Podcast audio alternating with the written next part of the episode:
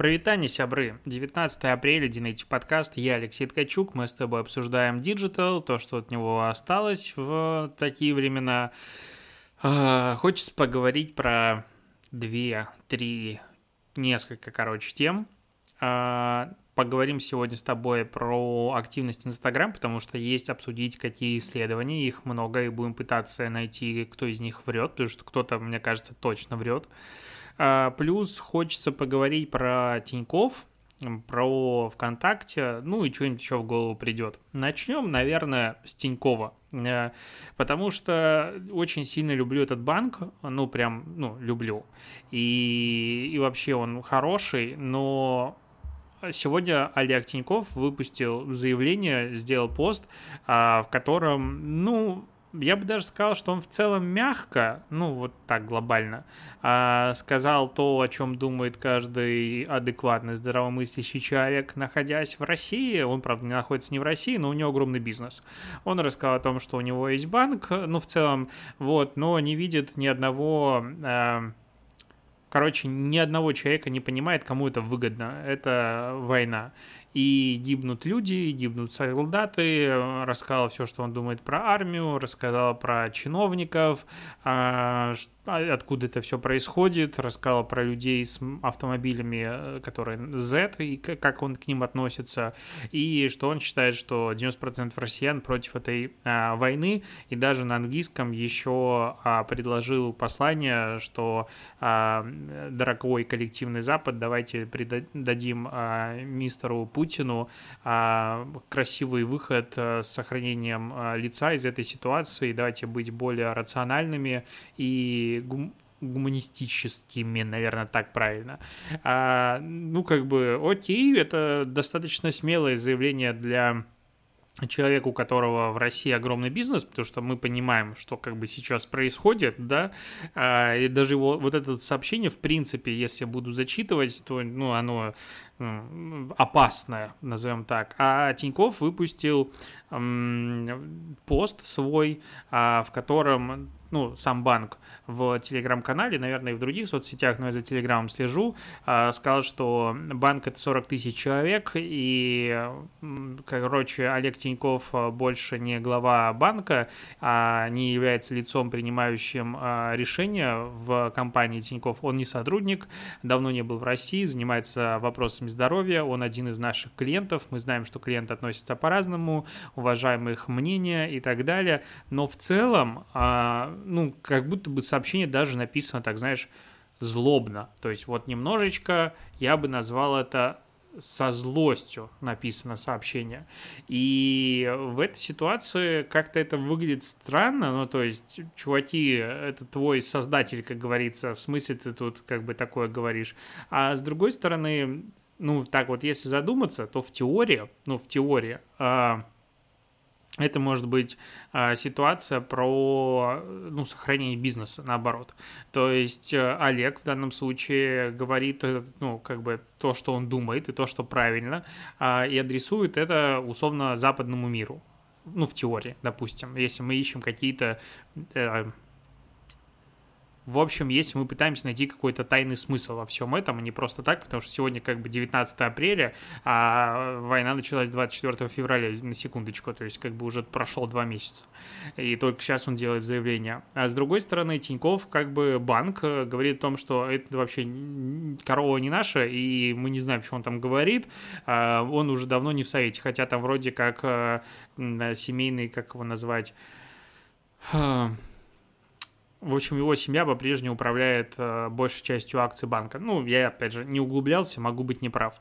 Э, и это сделано как раз-таки для того, чтобы в России типа сказали, мы с ним не согласны и не трогайте нас. И получается, что им приложение банка, ну, как бы в теории, не удалят из App Store, с одной стороны, а с другой стороны, э, и как бы и здесь никаких санкций не будет. Ну, вот такая какая-то идея не уверен, что это кому-то поможет. И я, конечно, очень сильно люблю Тинькофф банк, но такое ощущение, что он на очереди где-то впереди, и санкции в него тоже прилетят, потому что он слишком большой для того, чтобы его а, не трогали. Тут уже как бы другой уровень абсолютно идет разговора. А пока я пишу этот подкаст, тут появляются новости. Семен Ефимов написал об этом первым, и сейчас уже тоже все подхватили, я тоже проверил, что приложение Тинькова стало недоступным в российском App Store, и как бы вроде по прямой ссылке оно еще открывается, но вот в поиске уже нет. И что это значит, я не знаю. Ну, то есть, я вот сторонник э, не писать сразу же о каких-то таких новостях, потому что давай подождем и увидим, что вообще происходит. Может быть, это какой-то баг, а все уже перепугались, и потом, знаешь, как, э, ну, опровергать намного сложнее, чем выбрасывать, а с другой стороны, ну, тоже просто так приложение очень редко пропадает, особенно в текущей ситуации. Поэтому неужели Тинько, э, ТикТок уходит из России, вот это, конечно, нежданчик. Я был уверен в том, что он вернется, но думал, честно говоря, что это произойдет намного быстрее. А, видим, что не возвращается. Как бы это грустно. А, и вот сейчас мы плавно переходим с тобой к соцсетям, к статистике соцсетей, потому что есть э, исследования, которые хочется с тобой а, проговорить. Что мы проговорим? А, есть прекрасный медиаскоп, который регулярно выпускает различные исследования. Сейчас он выпустил исследование оно начинается 2 февраля, точнее 1 э, февраля и заканчивается вот 15 числом, то сколько времени суммарно а, средний россиянин э, тратит в возрасте 12 лет на соцсети в день. И до 24 февраля это было в среднем там 64-63 минуты в день. 24 февраля и до 14 числа это показатель был в районе 70 минут плюс-минус. После 14 а, марта когда заблокирован был Инстаграм, э, время начало резко падать. И в последнее оно составляло там меньше уже 60 минут, то есть 57-58. Это вот именно суммарное количество времени. И основу здесь составляет, как раз раньше там составлял Инстаграм, на который приходилось 15-20 минут. Если посмотреть на динамику именно по платформам, по каждой отдельно, то там, конечно, сильно отличаются данные. Начнем с среднесуточного охвата, то есть какой процент а, в среднем граждан Российской Федерации в возрасте 12 плюс лет а, заходит на ту или иную площадку. Тут интересно, что у ТикТока Сначала был рост там с 27% до 29%, и потом постепенное снижение каждую неделю до 26%, потому что TikTok реально неинтересно смотреть, я все меньше и меньше сам туда захожу, и в целом я, наверное, уже последнюю неделю даже его не открывал, и использую вместо него Reels, когда хочется потупить. У ВКонтакте рост был, но, как сказать, с 38% до 41%. То есть не сказать, что супер большой. Опять же, с другой стороны, ну, как бы большой рост. Потому что 3% это все-таки много. А у Telegram вот прям вообще, он, конечно, взорвал. У него в начале февраля было 21-22% в сутки от всего, вот опять же, населения России. Потом э, резкий рост э, каждую неделю буквально все больше и больше. И в неделю с 14 по 20 марта это 36% и было. То есть Telegram в какой-то момент почти сравнялся с ВКонтакте по количеству э, ежесуточной аудитории. Сейчас 34%. Одноклассники без изменений, как было 16-17 15% так и осталось. Facebook просто рухнул с 7-8% до 2%. А вот с Instagram интересно, потому что раньше было 31% ежесуточный, потом там 32%, опять же, 24 февраля принципиально никак не повлияло, то есть люди сюда не пошли.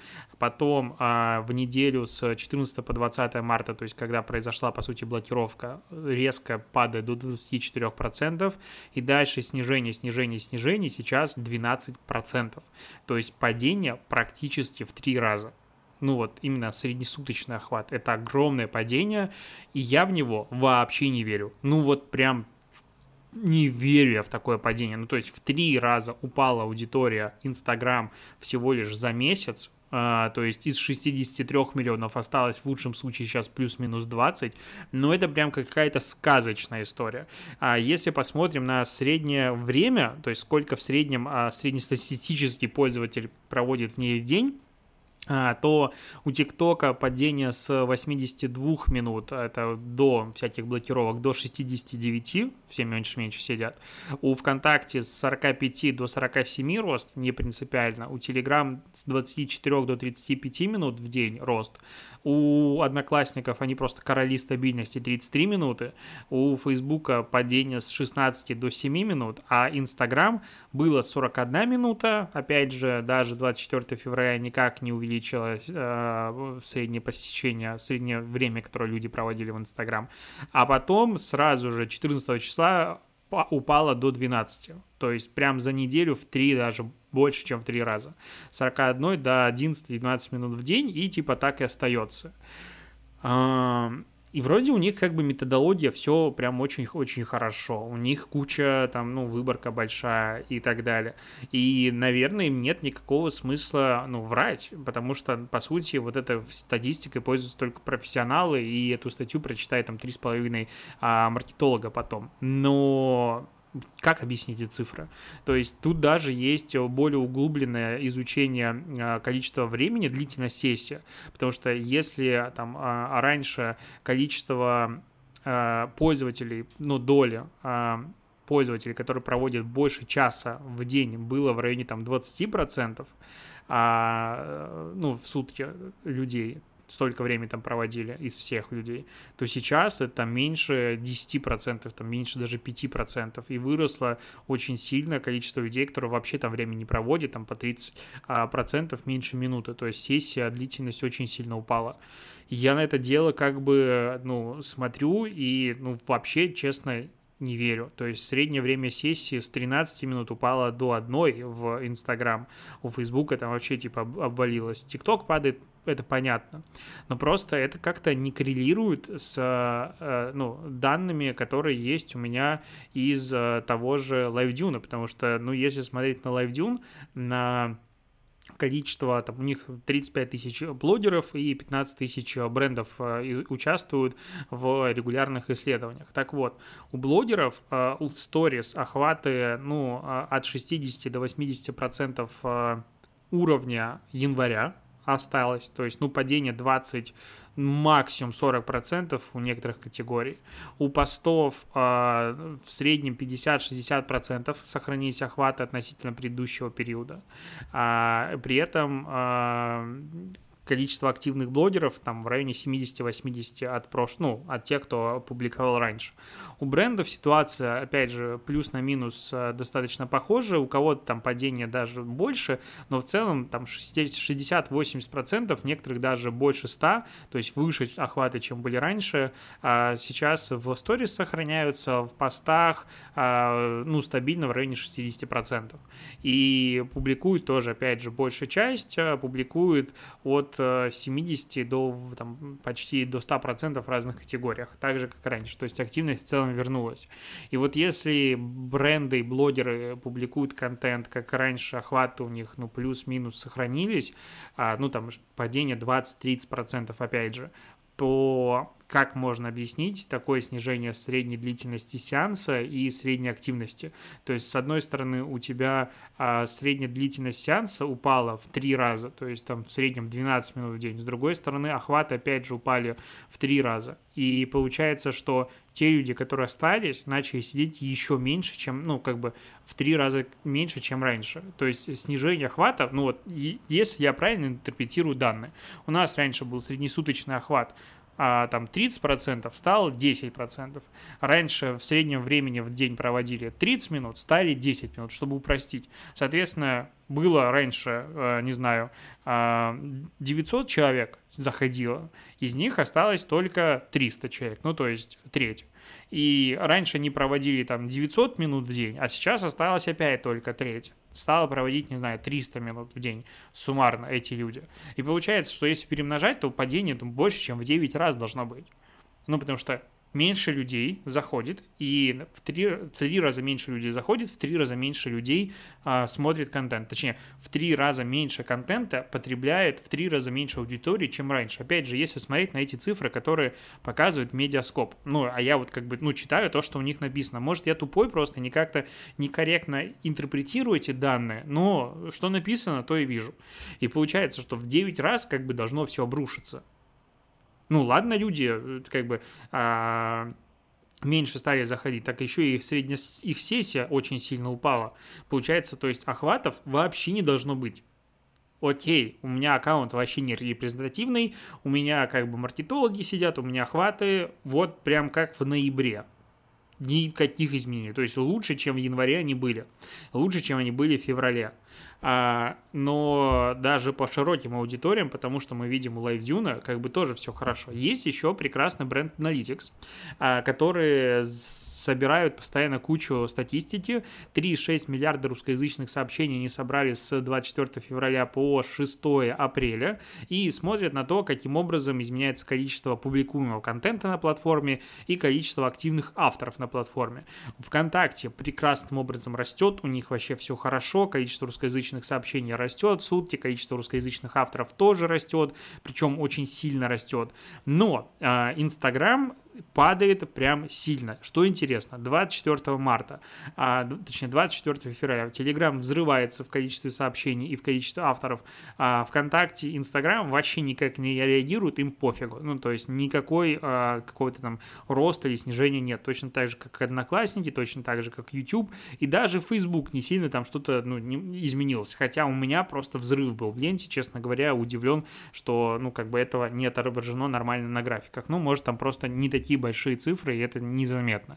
Но а, еще до блокировки а, а, уже в Инстаграме было ну, существенное снижение активности. То есть 14 марта было встречено уже в принципе падением.